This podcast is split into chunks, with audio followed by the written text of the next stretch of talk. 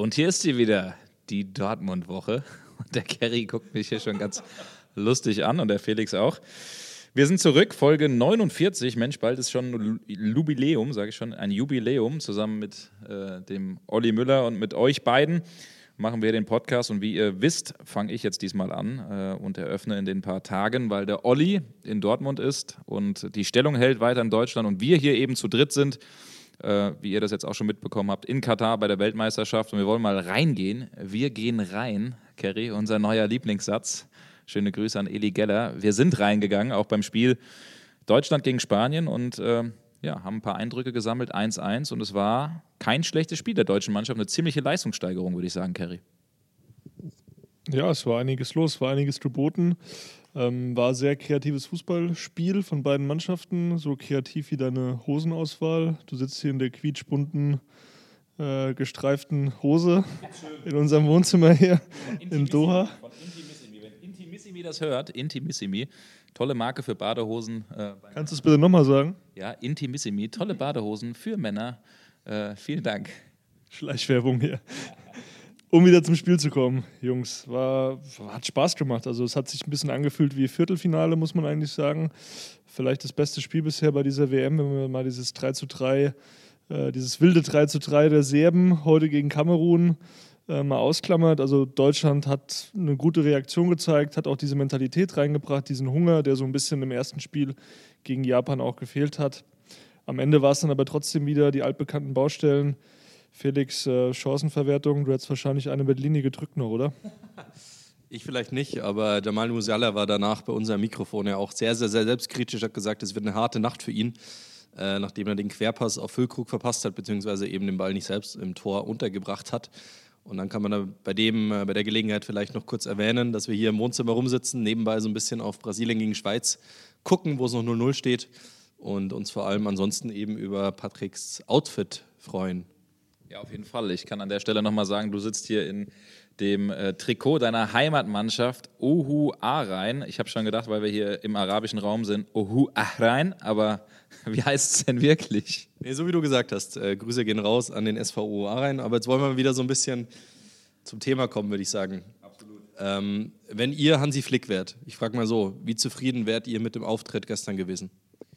Ja, also schon sehr zufrieden. Also ich würde dem Spiel, glaube ich, aus deutscher Sicht eine 2 minus, 2, 2 minus, glaube ich, geben am Ende. Ich weiß nicht, wie ihr das seht. Also es war. Ja, oder? Wenn wir, glaube ich, wir drei, die reden können, aber sonst nicht viel in der Birne haben, wir wären, glaube ich, damit sehr zufrieden gewesen. Ähm, nein, es war auf jeden Fall ein Spiel der deutschen Mannschaft, ähm, sehr reif, wo jeder für den anderen äh, eingestanden hat. Das war, glaube ich, der richtige Kniff auf diese ähm, Zentrale zu setzen mit Kimmich, mit Goretzka, mit Gündogan. Das Zentrum äh, wurde, wurde dadurch sehr, sehr gut äh, dicht gemacht in meinen Augen. Bisschen eine Baustelle, trotzdem die Außenverteidigerposition. Ähm, Kehrer, Raum, das hat mir noch nicht so zu 100 Prozent gefallen. Und ich muss an der Stelle sagen, wir sind ja hier in einem BVB-Podcast.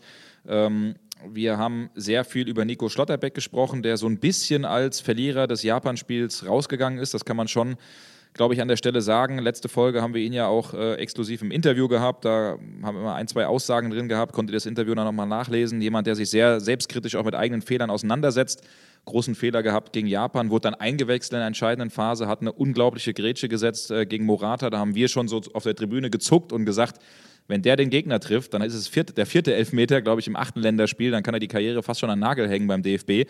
Also ähm, ein bisschen salopp gesagt, also diese, ähm, diese Cojones zu haben, um im spanischen Wort zu bleiben, äh, da dann hinzugehen und, und wirklich das, das Tackling zu setzen, Hut ab. Und Süle, Kerry, du kennst ihn aus der Bayern-Zeit, hat mir, abgesehen vom Gegentor, wo er dann ein Stück weit zu langsam war, aber hat mir bis dahin richtig, richtig gut gefallen und wirklich ein absolut solides Spiel gemacht.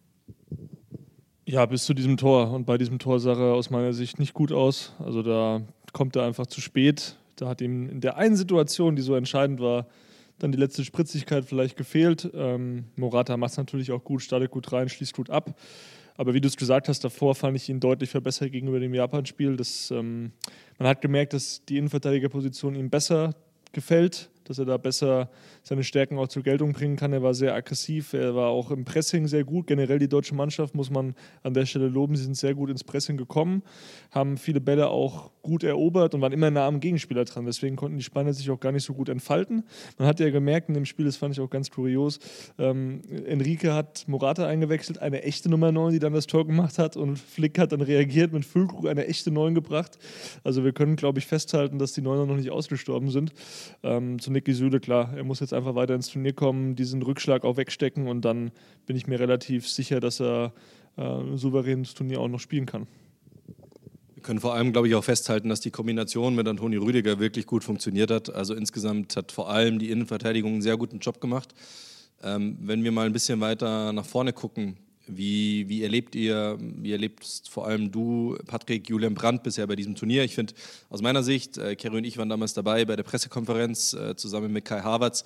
Da haben wir ihn sehr positiv erlebt, auch überhaupt nicht mm, irgendwie ähm, miesepetrig im Sinne von, ich spiele nicht, ich will aber spielen, sondern eher eben positiv und ähm, ja, einfach Freude darüber erlebt bei ihm, dass er dabei sein darf bei so einem Turnier. Ja, auf jeden Fall. Also Julian Brandt ist ja grundsätzlich ein, ein, Teamspieler. Also jetzt auch beim BVB keiner, der in Phasen, die vielleicht schwieriger waren, wo er mal auf der Bank gesessen hat, dann anfängt stunk zu machen. Also dieser Typ ist er nicht. Wir haben jetzt eben über Schlotterbeck gesprochen, wir haben eben über Süle gesprochen, deswegen haben wir uns immer Brand rausgezogen, weil das für uns eigentlich so der nächste dritte Spieler ist, der die meisten Einsatzminuten eigentlich bekommen müsste, auch aufgrund seiner Erfahrung. Bei Adeyemi haben wir ja alle drei schon beim letzten Podcast gesagt oder schon auch im Oman, bei dem rechnen wir eigentlich nicht mit viel oder eigentlich kaum Einsatzzeiten. Bei Mokoko ein bisschen, der mal in der Schlussphase reingeworfen wird, aber Brand ähm, muss man schon sagen, also macht einen, macht einen ordentlichen, einen reifen Eindruck, ähm, ist absolut glücklich dabei zu sein, hat sich das auch verdient mit, mit guten Leistungen. Ähm, ich bin eigentlich auch davon überzeugt, wenn die deutsche Mannschaft am Donnerstag gegen Costa Rica gewinnt und weiterkommt, dass er sicherlich nochmal seine Einsatzminuten bekommen wird. Ähm, ja, und insgesamt ist halt die Frage, wie er mit der Situation umgeht. Und das Kerry, finde ich, macht er aktuell gut macht er sehr gut. Nur bei so einem Spieler mit so einem Potenzial fehlt mir manchmal ein bisschen dieser letzte Ehrgeiz, vielleicht dann auch zu sagen: Hey, ich will spielen, wie es dann vielleicht auch ein Leon Goretzka macht, der, wenn er auf der Bank sitzt, jetzt nicht so happy ist. Ähm, spricht natürlich für Brandt, dass er keine Stunk macht. Das äh, ehrt ihn natürlich. Er ist auch ein enger Kumpel von Kai Havertz. Ähm, ich glaube, die Jungs, die haben auch, wenn sie mal Freizeit haben, viel Spaß in der Konsole oder gehen einfach auch mal ja, so an den Strand oder haben einfach eine gute Zeit zusammen. Das ist auch wichtig. Du brauchst eine gute Stimmung in der Kabine. Und äh, trotzdem würde ich mir von Julian Brandt, weil er eben so viel Potenzial hat, ich erinnere mich nur an das Tor äh, gegen Gladbach zurück, wie er den annimmt und dann mit dem linken Fuß einfach äh, perfekt versenkt. Und Julian Brandt, der hat das Potenzial, trotz dieses, trotz dieses, sage ich mal, enge, gut bestückten Mittelfelds da auch eine Rolle eigentlich zu spielen, wenn er sich manchmal vielleicht noch ein bisschen mehr reinhängen würde. Andererseits, man hat jetzt auch gesehen, Götze hat auch nicht gespielt. Es ist schwierig, da aus diesem Mittelfeldblock jemanden rauszunehmen. Das ist halt natürlich auch so ein bisschen die Krux, in der Hansi Flick steckt. Er will natürlich zum einen eine eingespielte Mannschaft, aber will zum anderen auch alle so ein bisschen bei Laune halten, auch mal ein paar Spiele ausprobieren. Äh, Karim Adiemi zum Beispiel, über den wir gerade gesprochen haben, ähm, nimmt da ja nicht einfach nur aus, aus Jux und Tollerei mit, sondern dem würde er eigentlich bestimmt auch gerne ein paar Minuten geben. Äh, zum einen und zum anderen ähm, auch einfach diese Turnierstimmung so ein bisschen vermitteln und ihm so ein bisschen Gefühl, Gefühl dafür geben, wie es läuft. Und äh, da merkt man auch, dass er eben halt in den nächsten Jahren damit sicher bei ihm plant, bei der nächsten Europameisterschaft, spätestens bei der nächsten WM, kann und wird er dann wahrscheinlich auch eine größere Rolle spielen. Es ist ja auch total wichtig für diese jungen Spieler, das haben wir auch schon mehrfach gesagt, dass die das mal aufsaugen, diese Turnieratmosphäre. Ist ja für uns Reporter, wir sitzen hier auch, ist was Besonderes, oder Patrick? Ja, also natürlich. Äh, eine WM ist für, für jeden was Besonderes. Wir haben ja in einer der älteren Folgen, die war noch äh, rein mit Olli zusammen, haben wir mal äh, darüber gesprochen. Weil der ein oder andere Fan meinte, ihr redet so positiv über diese WM, warum seid ihr nicht so kritisch? Natürlich sind wir kritisch, natürlich äh, begutachten wir kritische Dinge, natürlich äh, berichten wir über kritische Themen textlich, auch in Schalten, auch im Doppelpass. Ähm, das haben wir ja auch schon äh, getan, äh, wenn man zurückblickt, vor vorletzte Woche im, im, Doppelpass, als wir darüber gesprochen haben. Unsere Erfahrungen, die wir auch im Podcast geschildert haben mit der Polizei, also es sind natürlich Geschichten, die nicht schön sind, aber unterm Strich WM-Stimmung ist hier schon da, wenn man gerade sieht, die Argentinier, die Mexikaner, die Südamerikaner, vor allen Dingen Brasilianer, ähm, auch Marokkaner, Ghana, da kommen wir gleich auch noch zu sprechen mit Otto Addo, wie viele Fans da sind. Also das ist schon schön zu sehen und das ist dann, da kann man auch mal so gewisse Themen ein Stück weit ausblenden, weil diese Stimmung hier im Land halt schon auch da ist. Und Fußball verbindet. Und das sieht man ja, viele Nationen. Wir hatten gestern auch beim, beim Deutschlandspiel waren so viele Fans von anderen äh, Ländern einfach auch im Stadion, die sich auch darüber gefreut haben, über dieses Spiel. Es war einfach ein Highlight. Und am Ende müssen wir natürlich als Reporter den Augen, das Augenmerk äh, natürlich auf die kritischen Themen legen. Wir sind in erster Linie natürlich Sport, Fußball äh, bezogen, sind auch riesige Fußballfans und wir schauen uns gerne gute Spiele an und wenn die hier gut sind, dann, ähm, ja, dann entwickeln wir natürlich auch ein gutes Gefühl dafür. Kommen wir noch mal kurz aufs Sportliche zu sprechen, würde ich sagen, vor allem was den BVB betrifft. Ähm, da hat Yusufa Mokoko, der hier ja auch dabei ist, wie wir alle wissen, äh, ja, sowas wie eine kleine Ansage in Richtung äh, BVB gemacht, oder Patrick?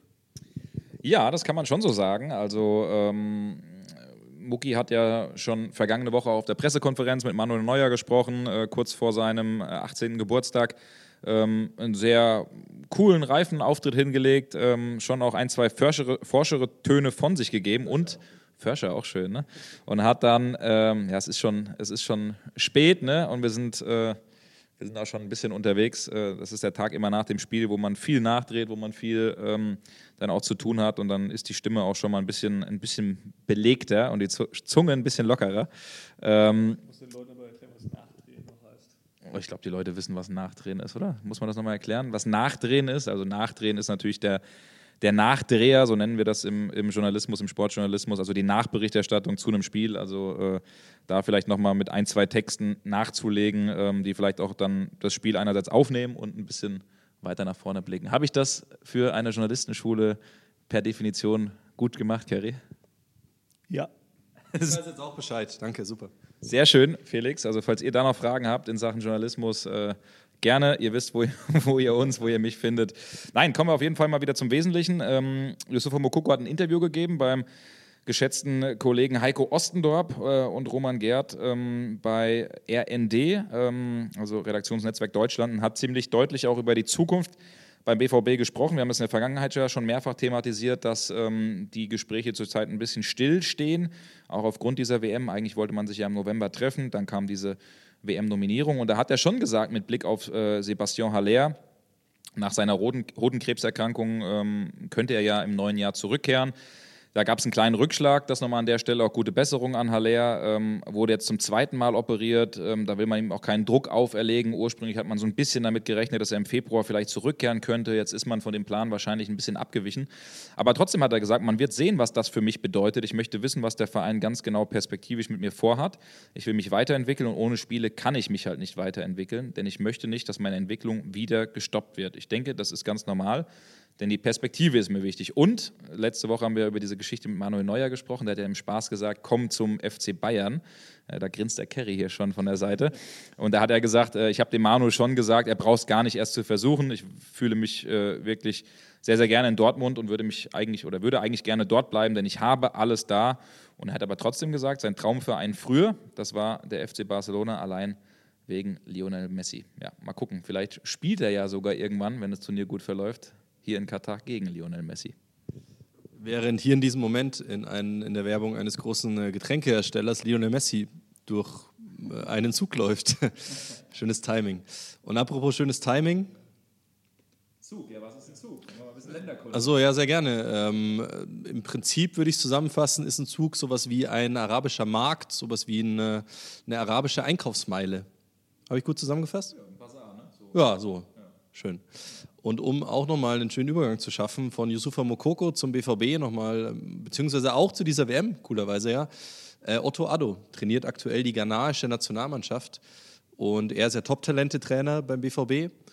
Ähm, und ja, wir hatten die Gelegenheit, mit ihm Kontakt zu haben während dieser WM, aber vor allem auch ihn zu erleben bei diesem Turnier. Genau, also wir waren ja zusammen, ähm, Kerry, ich glaube, du warst bei einem anderen Spiel, Felix und ich, wir waren zusammen bei ähm, Portugal gegen Ghana, haben ein packendes Fußballspiel gesehen. Eine 2 zu 3 Niederlage für Otto Addo, der ja bekannterweise, genau, derjenige war auch da, Süd, einer der wenigen Menschen, mit denen ich tatsächlich ein Selfie gemacht habe in der äh, Mixed Zone mit Cristiano Ronaldo. Also das habe ich mir tatsächlich nicht nehmen lassen. Äh, gut, er hat dann auch mal kurz gesagt, Patrick hat mich sehr gefreut, dass wir äh, mal endlich ein Foto machen konnten. Das fand er auch, fand er natürlich auch wunderbar. Ähm, Ja, jetzt äh, habe ich kurz einen Faden verloren. Wo waren wir stehen geblieben? Du hast hier Sue reinge reingebrüllt. Wo waren wir stehen geblieben? Bei äh, Otto Addo. Genau, Otto Addo. Äh, packendes Spiel, wirklich die Mannschaft wunderbar eingestellt gegen Portugal. Und heute, wir nehmen ja am Montagnachmittag auf, ähm, hat er einen Sensationssieg gelandet gegen äh, Südkorea, gegen südkoreanisches Team, das äh, die deutsche Mannschaft ja auch noch bestens kennt von vor vier Jahren. 3-2 gewonnen und jetzt ist man da voll im Rennen, weiterzukommen in die nächste Runde. Und das wäre ein Riesenerfolg tatsächlich für die Black Stars, so nennt sich ja die äh, ghanaische Fußballmannschaft. Und ähm, ich würde mal sagen, wir hören mal rein, was Otto Addo denn selbst zu seiner Zukunft gesagt hat, Felix, weil du warst auf der Pressekonferenz und du hast Otto die Frage gestellt, ja, wie das dann eigentlich nach dem Turnier aussieht. Bei allem Respekt, völlig falsche Frage jetzt so. Ich bin ehrlich gesagt niedergeschlagen. Ähm, wie gesagt, ich war mehr drin.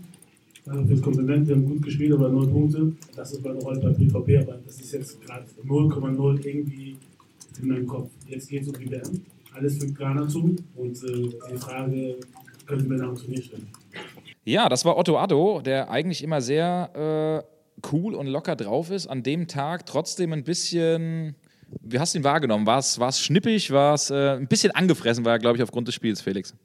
Ja, genau, da ging es, glaube ich, gar nicht so sehr um eine Frage. Ich habe ihn ja eben nach seiner Zukunft gefragt und ob er sich was, was Cheftrainermäßiges vorstellen könnte, zum Beispiel beim BVB oder auch allgemein in der Bundesliga. Und er war einfach noch sehr enttäuscht, ähm, ob der Niederlage. Ich glaube, wenn es so ein 0-3 gegeben hätte und Portugal die klar bessere Mannschaft gewesen wäre, dann wäre die Reaktion nicht so ausgefallen. Aber dadurch, dass, dass Ghana so nah dran war, auch noch kurz vor dem Ausgleich gestanden war, kurz vor Schluss, dadurch war er einfach sehr enttäuscht und wollte in dem Moment einfach nichts hören zu seiner Vereinszukunft sozusagen. Ja, also insgesamt muss man äh, schon sagen, äh, Otto Addo macht zurzeit einen super Job. Der Plan ist ja eigentlich, dass er zurückkehrt, ähm, dann, äh, oder was heißt eigentlich, der Plan ist so, mit dem BVB auch abgesprochen, ähm, dass er zurückgeht, Talente-Trainer dann wieder äh, macht beim BVB und sich diesen Traum, äh, hier eben bei einer WM äh, das ghanaische Team dann eben ja, zu leiten, sich natürlich nicht nehmen lassen wollte. Wir hören noch mal kurz rein, was zwei Spieler von ihm äh, gesagt haben. Die sind bei uns nämlich in der Mixzone äh, stehen geblieben. Antoine Semenyo von äh, Bristol City und Tarek Lemte von Brighton Hove Albion. Die beiden sind äh, ja, stehen geblieben. Ich habe sie kurz gefragt, was sie von Otto Addo halten. Und wir können ja mal reinhören, was die beiden gesagt haben. It's just really, really good, really good manager. Um, obviously, I play, I play in England, so yeah. some things might be a little bit different, but uh-huh. he coaches it really well, coaches the group really well. So I'm really highly high. I rate him really highly. Would you wish that he stay after the World Cup? Of course, of course. I mean, he knows the group really well. Everyone gels together. He communicates with everyone. He's always positive. So, you know, I, I rate him so highly. Honestly, I wish he stays. How is it to work with Otto Addo? What makes him so special? Yeah, I think he's a really good coach. Um, we just try to take in as much information from him as possible, and we keep learning and we keep building as a team, and hopefully we can take it into the next game and get a win. Die Spieler, die Otto Addo betreuen darf bei der ghanaischen Nationalmannschaft, also sehr überzeugt vom Top-Talente-Trainer des BVB. Er hat auch auf mich einen sehr guten Eindruck gemacht auf der Pressekonferenz, einen sehr souveränen Eindruck. Deswegen kann man Dortmund auch nur wünschen, dass er wieder ganz normal zurückkehrt. Erstmal als Top-Talente-Trainer und wer weiß, was dann in Zukunft noch kommt. Und jetzt wollen wir mal reinhören, was Oliver Müller, unser Mann in Dortmund vor Ort, der natürlich ganz nah dran ist an der Mannschaft, auch an Sebastian Kehl unter anderem, zu berichten hat von vor Ort. Ja, hallo erstmal euch dreien nach Katar. Wie soll die Stimmung in Dortmund sein? Sie wird nicht grundsätzlich anders sein derzeit als insgesamt in Fußball Deutschland. Also natürlich ist man sehr, sehr froh, dass die deutsche Fußballnationalmannschaft dort bei dieser WM so umstritten die Veranstaltung insgesamt auch sein mag, noch lebt. Und es war ja wirklich eine sehr starke, beeindruckende Leistungssteigerung, die sie da hingelegt hat. Was speziell die Stimmung in Dortmund angeht, ist sie allerdings trotz allem immer noch etwas verhalten. Und das hängt damit zusammen, dass der schlechte Ausklang der Bundesliga vor der WM-Pause mit den beiden Niederlagen in Wolfsburg und speziell in Mönchengladbach immer noch nachwirkt. Und das war ja auch schon am vergangenen Wochenende auf den beiden Versammlungen des BVB deutlich. Erst bei der Mitgliederversammlung und dann bei der Aktionärsversammlung. Gleichzeitig allerdings ist festzustellen, dass innerhalb des Clubs jetzt deutlich in den Analysemodus gegangen wird. Woran lag es, dass speziell in der Meisterschaft der BVB so enttäuscht hat? Und äh, vor allen Dingen, was ist zu tun, damit endlich mehr Konstanz in die Leistungen der Mannschaft reinkommt. Im Blickpunkt bei dieser Analyse und vor allen Dingen dann auch bei der Umsetzung, die allerdings erst logischerweise ab Januar, wenn die komplette Mannschaft wieder ähm, zur Verfügung sein wird, die dann erst erfolgen wird. Äh, Im Blickpunkt dabei stehen vor allem zwei Leute, die beide, das darf man ja nicht vergessen, erst relativ frisch im Amt sind, Edin Terzic und Sebastian Kehl, beide erst seit vergangenem Sommer in der Verantwortung, wobei Edin Terzic logischerweise schon vorher ja als Interimstrainer beim BVB bei der Bundesligamannschaft eingesprungen ist, was er ja auch ähm, bravourös äh, gemeistert hat, diese Aufgabe, Champions League Qualifikation noch geschafft, DFB-Pokal gewonnen, das wird man natürlich nicht so schnell vergessen. Aber es ist natürlich was ganz anderes, wenn von Anfang an klar ist, das ist jetzt der Cheftrainer, der jetzt quasi auch ähm, in die strategische Entwicklung dieser Mannschaft von Anfang an mit eingebunden ist und vor allen Dingen auch, das soll jetzt der Cheftrainer sein, der auf Jahre beim BVB hier in der Verantwortung sein wird. Man will ja wegkommen, ähm, ein chronischer Trainerverschleißclub zu sein. Ja, und bei Sebastian Kehl ist es so, dass er da ja schon in relativ große Fußstapfen getreten ist mit der Nachfolge von Michael Zorg. Und ähm, ich hatte Gelegenheit, mit Sebastian Kehl mal ein bisschen zu sprechen. Und ähm, da hat mich natürlich interessiert, äh, mit welchen Gefühlen er persönlich in diese WM-Pause gegangen ist und äh, vor allen Dingen, wieso speziell die letzten Wochen vor der WM-Pause bei ihm noch nachwirken. Ich schlage vor, wir hören mal rein. Ja, natürlich ist es eine große Verantwortung, Sportdirektor von Borussia Dortmund zu sein, äh, von solch einem großen Club mit der Erwartungshaltung. Aber ehrlich gesagt habe ich das als Spieler in der Funktion, als Kapitän auch schon gespürt in den letzten Jahren. Äh, mir auch das ähm, ja, nicht, nicht leicht gemacht. Ähm, und ähm, daher kann ich sehr gut damit umgehen. Ich äh, weiß, was auf mir lastet. Ich weiß, welche Verantwortung insgesamt im Bereich des Sports in diesem Unternehmen auf uns lastet. Und das motiviert mich. Es gibt mir einen großen Antrieb, weil ich auch jemand war, der mit Druck immer sehr, sehr gut umgehen konnte. Daher freue ich mich auf das, was jetzt kommt. Wir werden weiter angreifen, wir werden ein paar Dinge verändern müssen. Und wir haben auch immer davon gesprochen, dass es ein Umbruch sein wird. Wir haben davon gesprochen, dass dieser Umbruch auch Zeit benötigt dass das jetzt nicht alles in den ersten vier, fünf Monaten äh, zu bewerkstelligen ist, war klar. Einige Personalthemen auch leider in dieser Hinserie gehabt, das sollen keine Ausreden sein. Aber ich bin doch optimistisch, dass wir das im Januar auf deutlich bessere Füße stellen. Also die klare Aussage, dass die Mannschaft sicherlich etwas stärker in die Pflicht genommen wird, hier von Sebastian Kehl. Da kann man natürlich sagen, ja, was soll er auch sagen? Aber im Grunde genommen, äh, wenn man sich sein Aufgabenfeld, speziell das von Kehl, mal anschaut, dann muss man sagen, das ist ja auch wirklich sehr, sehr komplex. Es ist ein personeller Umbruch.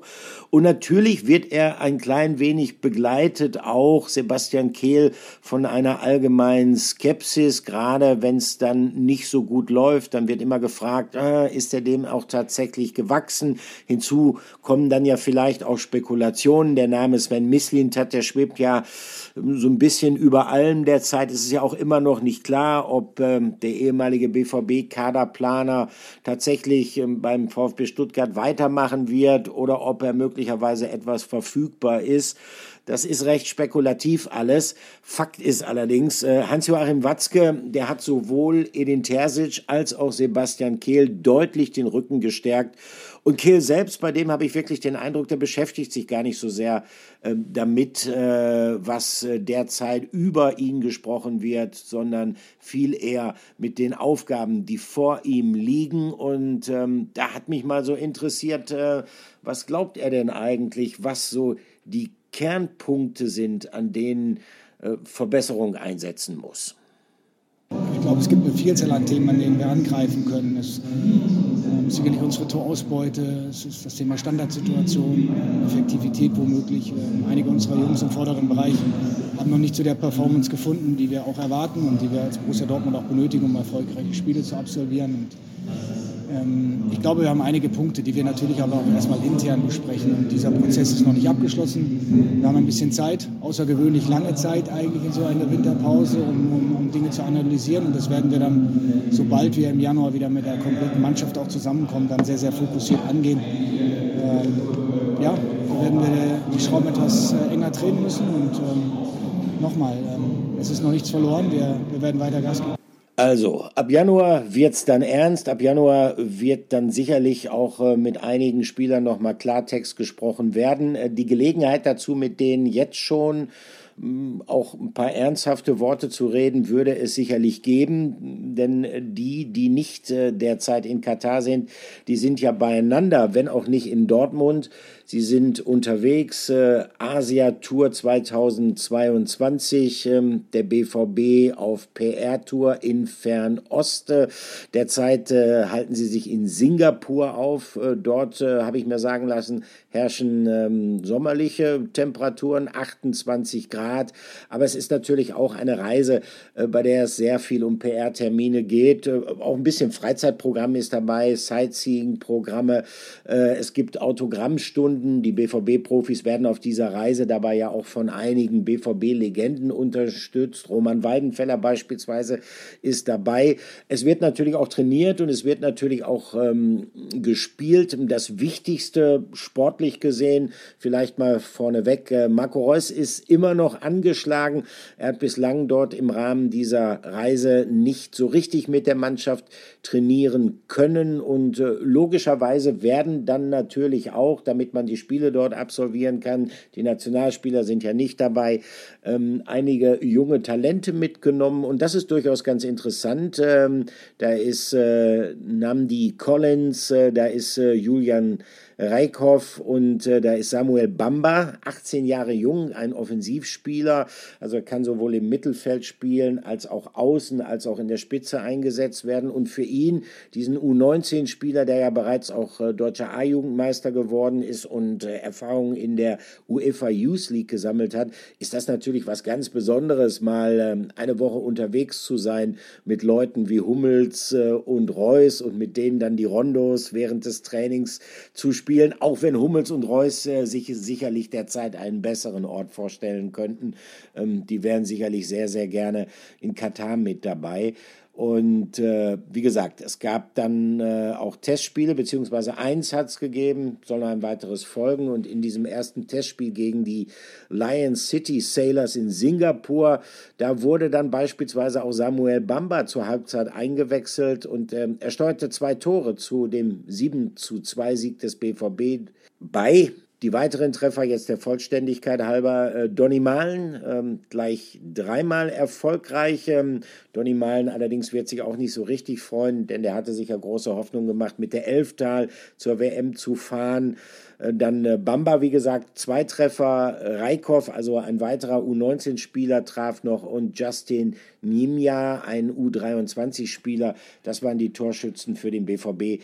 Am Montag geht es dann weiter für den BVB-Tross von äh, Singapur nach Malaysia. Ich bin, wie gesagt, nicht dabei. Ich halte in Dortmund die Stellung und äh, wenn es in den kommenden Wochen und Tagen beim BVB was Neues gibt, dann werden wir das sicherlich auch hier noch irgendwie in dieser äh, Dortmund-Woche unterbringen. Aber jetzt äh, geht es natürlich weiter mit äh, Neuigkeiten von der WM. Schatz, ich bin neu verliebt. Was? Da drüben. Das ist er. Aber das ist ein Auto. Ja, eben. Mit ihm habe ich alles richtig gemacht. Wunschauto einfach kaufen, verkaufen oder leasen. Bei Autoscout24. Alles richtig gemacht. Danke, Olli. Vielen Dank für die neuesten Infos. Cool auch, dass du uns hier natürlich ähm, in Katar aus Dortmund auf dem neuesten Stand hältst. Äh, Patrick, was hast du denn aktuell noch zu berichten, was den BVB betrifft? Ja, also der BVB ist jetzt, äh, nachdem er in Singapur war, gerade in Malaysia, hat am heutigen Montag ein Testspiel äh, bestritten, 4 zu 1 gewonnen. Ähm, da unter anderem Daniel Mahlen getroffen. Ähm, ist ja immer so ein bisschen das Phänomen bei ihm. in den Testspielen, in der Vorbereitung glänzt er und dann äh, überzeugt er nicht so wirklich in der Liga. Also, das wäre jetzt mal höchste Eisenbahn, dass er da auch wirklich überzeugt. Und, du, ja? Du sagen, liegt es an ihm oder liegt es an den Gegnern? Na, ich glaube schon, dass es an, an ihm liegt, weil die Qualität hat er eigentlich. Das hat er bei Eindhoven gezeigt. Die hat er auch immer mal in manchen Spielen aufblitzen lassen. Ich glaube am Ende, dass es eine Geschichte ist. Äh, genau, der Kerry zeigt gerade mit dem rechten Finger, während übrigens unsere Waschmaschine läuft. Weiß nicht, ob man die hört. Ganz kurz an der Stelle. Wir sind hier äh, bei uns in Algaraffa in einem, äh, in einem Apartment, in einem ziemlich großen Haus zu dritt, wo viele andere Kollegen sind. Die Kollegen Matthias Dersch, den ihr ja auch kennt, BVB-Reporter vom Kicker, ist quasi schräg gegenüber mit seinen Kollegen. Und äh, der Felix hat gesagt, er macht mal die Tür zu, damit man die Waschmaschine nicht hört. Nur es ist eine riesengroße, was, wie nennt man das, Küchenzeile. Ja, es wird hier geschleudert. Ja, wo einfach riesengroße Öffnungen sind. Durchreichen. Durch, durchreichen, sagt der, sagt der Bayer. Du, durchreichen, sag ich. Daschreichen, sagt der Kerry wahrscheinlich als Hesse. Ähm, ja, auf jeden Fall hört man das ein bisschen. Also, Kerry, kommen wir zu Donny Malen. Du zeigst gerade hier mit dem Finger auf deinen, auf deinen Schädel und sagst, im Kopf stimmt es nicht bei ihm. Ist das so? Ja, ich sehe das ja nur von außen, aber was ich so wahrnehme, und ich habe ihn bei Eindhoven auch spielen sehen, die Qualität, wie du sagst, ist da.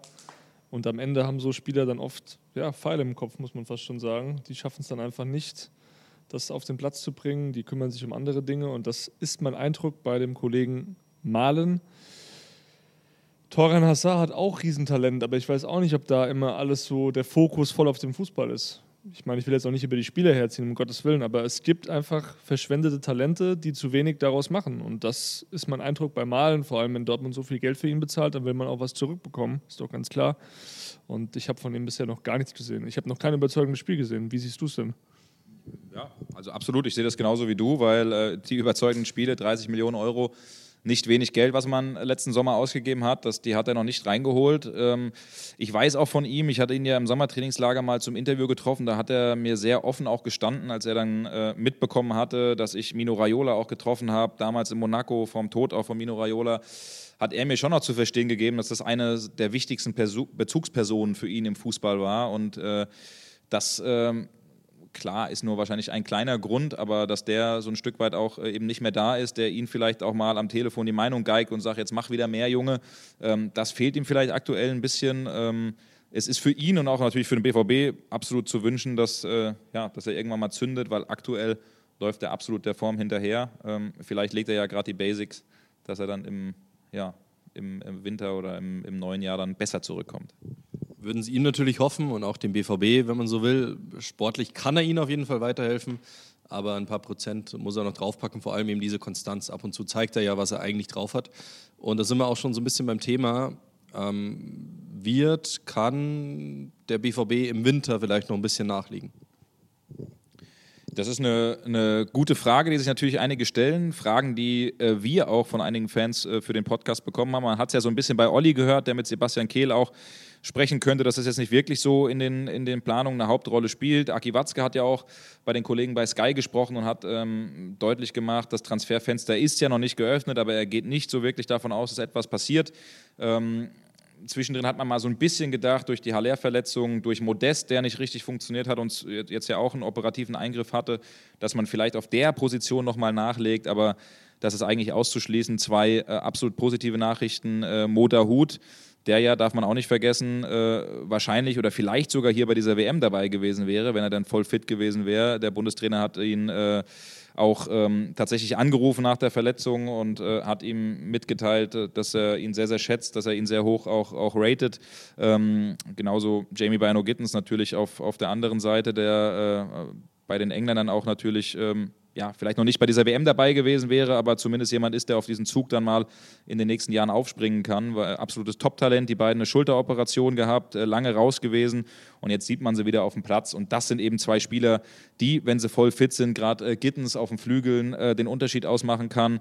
Hut, wenn er vielleicht nochmal ein bisschen tor, torgefährlicher wird, vielleicht auch noch mal ein bisschen mehr Offensivmomente hat, aber absolut ein Spieler, der der Mannschaft auch gut tut, eine Bereicherung ist. Und deswegen sieht man auch so ein bisschen bei BVB, da kommen ja Leute zurück und deswegen geht man nicht davon aus, dass da etwas passiert. Überraschend aber an der Stelle, äh, Felix, du hast eben das Testspiel ja auch angesprochen, äh, die Asienreise, da ist jemand dabei, von dem es der ein oder andere Fan vielleicht nicht so wirklich äh, erlebt hat. Äh, ich glaube, Emre Can oder Marco Reus waren es, die das Bild gepostet haben, wo man sah, Mats Hummel, Sali Özcan, äh, Emre Can, Marco Reus und einen gewissen Nico Schulz, der dabei ist. Äh, und da hat sich dann doch der ein oder andere Fan gefragt, was macht der denn eigentlich da beim BVB und warum ist der eigentlich dabei? Es ist ja immer noch ein offenes Verfahren, ein schwebendes Verfahren, was es gibt. Ähm, da steht ja der Vorwurf der häuslichen Gewalt auch im äh, Raum. Das äh, überprüft die Staatsanwaltschaft gerade. Wir haben letztens auch eine Anfrage geschickt dorthin, die uns dann eben zu verstehen gegeben haben, dass das eben noch läuft, noch nicht komplett ähm, abgeschlossen ist. Er war zwischendrin mal aus persönlichen Gründen freigestellt, um sich auch ja, gewisse private Dinge dann eben äh, freizuräumen. Äh, der Plan, dass er in der zweiten Mannschaft spielt, den gab es nie so wirklich, aber er ist eben Profifußballer bei Borussia Dortmund. Er hat sich insofern noch nicht amtlich etwas zu Schulden kommen lassen, dass ihn der BVB arbeitsrechtlich rausschmeißen könnte. Und deswegen ist er bei dieser Reise dabei, deswegen macht er diese Spiele mit. Und ähm, das ist vielleicht auch so ein kleines Ding. Ich habe mit dem Olli Rücksprache geführt und der Olli hat auch gesagt, ähm, vielleicht ist es nochmal so die, die, die, der Hintergedanke vom BVB, den nochmal in so einer öffentlichen Reise in Schaufenster ein bisschen zu stellen, weil das große Ziel ist ja von beiden Seiten, die Arbeit im Winter zu beenden und dass er vielleicht einen Verein findet, ähm, damit dieses Kapitel ein für alle Mal beschlossen ist. Um einen kurzen Insight auch zu geben, ich habe mir, weil ich diese Thematik kannte, dass, sie, dass es so langsam wieder herangeführt werden soll an den, an den Profifußball, wenn man so will, habe ich ihn mir auch für kleines Geld bei Kicktip geholt, äh, bei Kickbase, in der Hoffnung, äh, dass eben sowas passiert und ich den dann ein bisschen teurer weiterverkaufen kann, um ehrlich zu sein. Ähm, aber was. Meinst du, hast ein gutes Geschäft gemacht? Wird, Meinst du, das ein gutes Geschäft gemacht? Naja, wenn ich ein bisschen Plus mache, dann bin ich schon happy. Also ich habe ihn tatsächlich für die Mindestsumme, also 500.000 Euro bekommen. Äh, mal gucken, was sich da noch tut. Und wenn wir gerade beim Thema sind, was, was könntet ihr euch denn vorstellen? Was ist denn realistisch? Also denkt ihr wirklich, kriegen sie ihn so weit, in Anführungszeichen, dass ein Bundesligist, zweite, Zweitbundesligist, da wieder wirklich Interesse hat und er nochmal Fuß fassen kann? Also ich glaube, in Deutschland ist das Thema beendet, genauso wie für einen Jerome Boateng beispielsweise. Da gab es dann auch keine andere Option mehr, außer das Ausland. Und ähm, ja, er ist jetzt natürlich, er war vor ein paar, paar, Jahren noch, vor ein paar Tagen, vor ein paar Jahren war er noch Nationalspieler, aber es kommt mir wie vor ein paar Tagen vor, als er da in Holland bei dem Länderspiel Zwei, na, das war vor Corona, meine ich. 2019. 2019, genau, wo er das Tor macht da gegen Holland in Amsterdam. Viel umjubeltes Tor, da habe ich sogar, das ist der Nico Schulz, den alle sehen wollen auf dem Platz. Offensiv bärenstark, defensiv solide, ähm, wichtig für die Mannschaft. Und ja, dann ging es eben steil bergab, auch mit dem Wechsel nach Dortmund eigentlich. Da hat sich, glaube ich, auch jeder etwas anderes von versprochen, genauso wie von einem Malen. Ähm, und dann kam jetzt eben noch diese private Angelegenheit oder kommt diese private Angelegenheit on top. Deswegen glaube ich nicht, dass er in Deutschland nochmal bei irgendeinem Club Fuß fassen kann oder wird.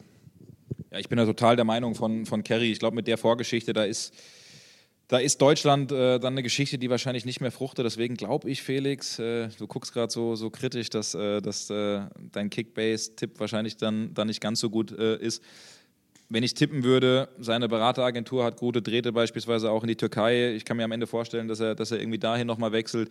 Er hat natürlich, und das kann man ihm nicht übel nehmen, da gibt es dann immer wieder Fans, die sagen, wie bei Birki schon damals, der soll auf Geld verzichten und endlich gehen. Also nee, würde, glaube ich, keiner von uns machen, wenn du sieben Millionen Euro verdienst, wie er das tut. Der BVB hat ihn nur mal mit diesem Top-Vertrag ausgestattet. Der weiß am Ende auch, äh, dass er so viel nicht mehr bekommen wird. Deswegen ist das natürlich auch eine Geschichte, die am Ende nicht ganz so einfach ist. Ähm, man arbeitet an einer Lösung. Man wird, denke ich, im Winter eine Lösung finden. Die Frage ist nur, welche. Aber sie wird, glaube ich, nicht Deutschland äh, heißen und lauten. Äh, deswegen, Felix, überdenkt das doch vielleicht nochmal. Naja, wenn er jetzt wieder ein bisschen herangeführt wird und sein Marktwert ein bisschen steigt, dann bin ich ja schon happy. Aber ähm, ich glaube tatsächlich, äh, dass er in, da, in, seiner damaligen Topform, zum Beispiel eben gegen Niederlande, tatsächlich auch eine Rolle spielen hätte, spielen können bei dieser Weltmeisterschaft, weil die Außenverteidigerposition ja ein kleines Problem ist. Und das nutze ich jetzt so ein bisschen wieder als kleine Überleitung, um äh, vorauszuschauen. Überleitung, schönes Moderationstraining. So, Super. um vorauszuschauen auf das, Spiel, auf das Spiel am Donnerstag gegen Costa Rica, wo es dann tatsächlich wieder um, wieder, muss man sagen, um alles geht. Deutschland braucht einen Sieg und eine große Schwachstelle, die sich im Laufe dieses Turniers einfach herausgestellt hat, herauskristallisiert hat, ist die Außenverteidiger. Es sind die beiden Außenverteidigerpositionen. Thilo Kehrer, finde ich, hat einen soliden Auftritt hingelegt. Ähm, David Raum offensiv auch, aber defensiv klare Defizite gezeigt. Glaubt ihr, Hansi Flick baut da nochmal um? Solide sei mal dahingestellt, ähm, weil ich fand jetzt Thilo Kehrer nicht solide. Ich fand ihn sehr bemüht, aber trotzdem hat er hinten auch ein bisschen geschwommen. Kam ein, zwei Mal zu spät, stets bemüht, wie der Kerry das sagt, genau. Aber kam auch ein, zwei Mal zu spät, gerade gegen Ferran Torres, sich die gelbe Karte abgeholt. Ähm, auch David Raum, das finde ich ist so eine Geschichte. Äh, ich kann mich noch erinnern, als wir damals vermeldet hatten, dass der Transfer nicht zustande kommt, dass er zu Leipzig geht, wie viele BVB-Fans da gesagt haben, wie bescheuert das ist, dass der uns durch die Lappen geht ich habe so ein bisschen das Gefühl, dass David Raum der nächste Fall Nico Schulz oder der nächste Fall Emre Can oder sowas gewesen wäre. So ein Mentalitätsspieler auf den ersten Blick, der aber dann doch ein bisschen limitiert ist. Wie gesagt, ich finde, David Raum hat gewisse Qualitäten und der hat auch das Potenzial, echt ein guter Spieler zu sein. Aber das braucht noch ein bisschen und ich finde, man sieht es bei dem Turnier offensiv, gute Akzente, nach hinten eher wenig und mit Guerrero, mit Meunier ist das ja, das sind ja so ähnliche Spielertypen, die nach vorne okay oder ordentlich sind, aber nach hinten einfach schlecht. Und deswegen ähm, ja, ist das, glaube ich, am Ende eine Geschichte vielleicht gar nicht so schlecht, dass der am Ende doch nicht den Weg, vor allen Dingen für die Summe 30 Millionen, zum BVB gefunden hat. Es ging ja bei David Raum auch ein bisschen schnell, vielleicht auch ein bisschen zu schnell. Dieser Wechsel dann nach Hoffenheim, dann wurde er, glaube ich, nach einem Bundesligaspiel, hat er ja selbst auch gesagt in einem Interview schon von Hansi Flick zur Nationalmannschaft eingeladen. Also es ging schon sehr schnell für ihn. Er muss jetzt einfach diese Konstanz wieder reinbekommen in seine Leistung. Ich finde auch diese Halbfeldflanken, die er da zum Teil gemacht hat gegen Spanien, also die gingen dann ja oft ins Niemandsland, vor allem wenn man jetzt ohne einen Füllkrug spielt man da vorne nur mit einem Thomas Müller spielt, der jetzt keine echte Nummer 9 ist, dann, also mich persönlich haben diese Flanken tierisch aufgeregt von David Raum, aber er hat natürlich ähm, das Potenzial, das glaube ich, können wir so festhalten, ja, besser zu werden und eben nicht diesen Nico Schulz-Weg zu gehen. Jetzt hast du mir die Überleitung äh, geklaut mit Niklas Füllkrug. Ich wollte nämlich die ganz konkrete Frage stellen. Aus eurer Sicht muss Niklas Füllkrug gegen Costa Rica definitiv in der Startelf stehen? Ja. Ja, aber ich sage, ich muss da festhalten, ähm, in einem möglichen Achtelfinale, Viertelfinale erstmal dann nicht. Also die Meinung habe ich vielleicht exklusiv, aber du brauchst jetzt gegen die Costa Ricaner, die da wirklich mit. Du brauchst, ja, du brauchst vor allem vorne einen, der die Bälle festmacht. Also da in dem Spiel extrem, weil Costa Rica jetzt gegen Japan, die haben mit einer Viererkette ja, mit zwei Viererketten am eigenen 16er verteidigt und dann brauchst du, einen, brauchst du die Brechstange. Ne? Da brauchst du einfach jemanden, der da vorne die Dinger reinköpft und dann wird sich so eine Flanke von David Raum vielleicht auch irgendwann mal verirren auf den Kopf äh, von Niklas Füllkrug. Ja, und dann ist ja die Frage, wenn du, wir gucken mal weiter, weiterkommst, dann kannst du ja vielleicht gegen Kroatien oder Marokko spielen. Ähm, das sind ja aber auch Mannschaften, die extrem giftig gallig sind, defensiv gut stehen. Deswegen könnte das vielleicht auch eine Möglichkeit sein, aber so weit wollen wir, glaube ich, gar nicht denken. Erstmal versuchen, weiterzukommen mit dem Spiel. Ich glaube, wir sind auch aus deutscher Sicht sehr froh, wenn wir hier weiterhin über die deutsche Mannschaft berichten, wenn wir das Thema weiterhin aufrechterhalten. Äh, und deswegen drücken wir, ich glaube, so sehr kann man das sagen, natürlich Deutschland auch die Daumen, dass das irgendwie am Donnerstag klappt äh, gegen Costa Rica. Erstens das, abwarten müssen wir auf jeden Fall, vor allem auch was das Spiel betrifft. Also wenn Niklas Füllkrug jetzt natürlich wieder doppelknips gegen Costa Rica, dann wird Hansi Flick auch in einem Achtelfinale nicht um ihn herumkommen. Äh, ansonsten, vielleicht können wir noch ganz kurz auf eine Personalie eingehen, über die wir heute auch schon ein bisschen diskutiert haben, die Kai Havertz ist. Ist er für euch gerade so der, der große Verlierer, wenn man so will, jetzt dieses Turniers? Hat eben gegen Japan ein gutes Spiel gemacht, gegen äh, Spanien jetzt überhaupt nicht gespielt muss man aus seiner Sicht ein bisschen Angst haben? Ja, großer Verlierer finde ich, find ich jetzt noch zu früh, gerade weil du gesagt hast, großer Verlierer des Turniers, also das sehe ich nicht. Da gibt es wahrscheinlich bisher, ja, vielleicht aus deutscher Sicht ja das erste Spiel gehabt, wo er wirklich schwach war. Man kann aber auch sagen, Serge Gnabry hat auch beide Spiele echt überhaupt nicht gut gespielt. Ähm, war schon, glaube ich, ein klarer Fingerzeig, Havertz wirklich keine Minute zu geben in dem Spiel gegen, ähm, gegen Spanien. Ähm, es ist einfach dann auch für ihn oft die falsche Position, auch wenn er da auf dieser PK zusammen mit seinem Kumpel Julian Brandt ähm, deutlich gesagt hat, wo er überall spielen kann. Ähm, überall kann er nicht spielen. Also es gibt schon die eine oder andere Position, die ihm, glaube ich, besser passt. Ähm, und deswegen tut er sich gerade, glaube ich, einfach schwer. Aber ich finde, da geht es nicht immer nur um die Position, da geht es auch um ein ja, aggressives Anlaufverhalten, um eine ja, vielleicht auch bessere Kommunikation mit den Mitspielern. Deswegen setzt ja Flick, und das muss man einfach festhalten, setzt auf diese ganzen Bayern-Spieler auch, weil die sich untereinander kennen. Ein Knapri hat jetzt auch nicht überzeugt, aber der ist zumindest gerannt. Den Einsatz kann man ihm jetzt nicht absprechen.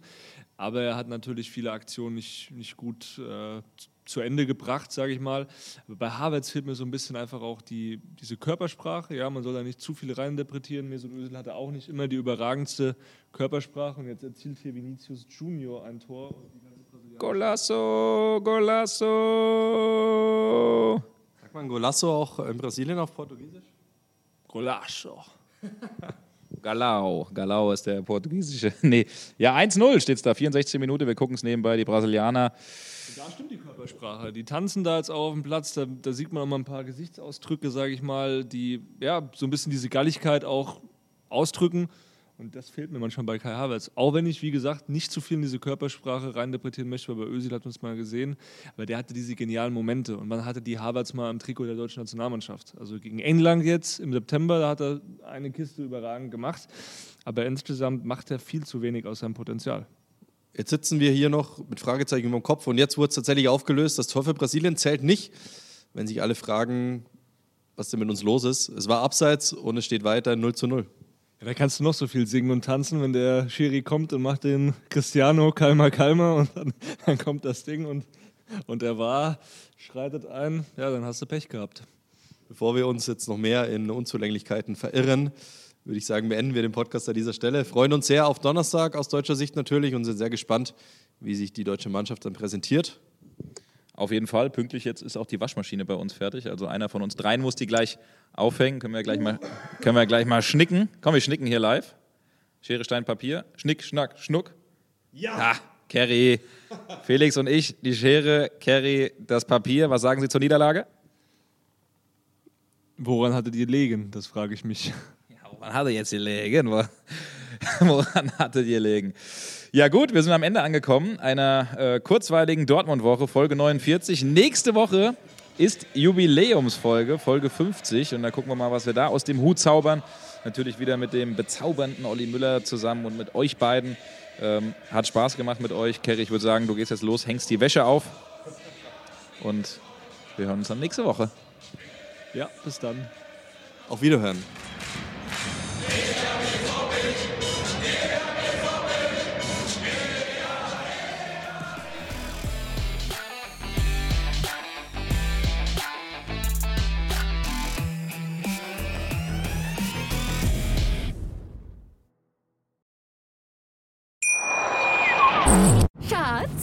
Neu verliebt. Was? Da drüben. Das ist er. Aber das ist ein Auto. Ja, eben. Mit ihm habe ich alles richtig gemacht. Wunschauto einfach kaufen, verkaufen oder leasen. Bei Autoscout24. Alles richtig gemacht.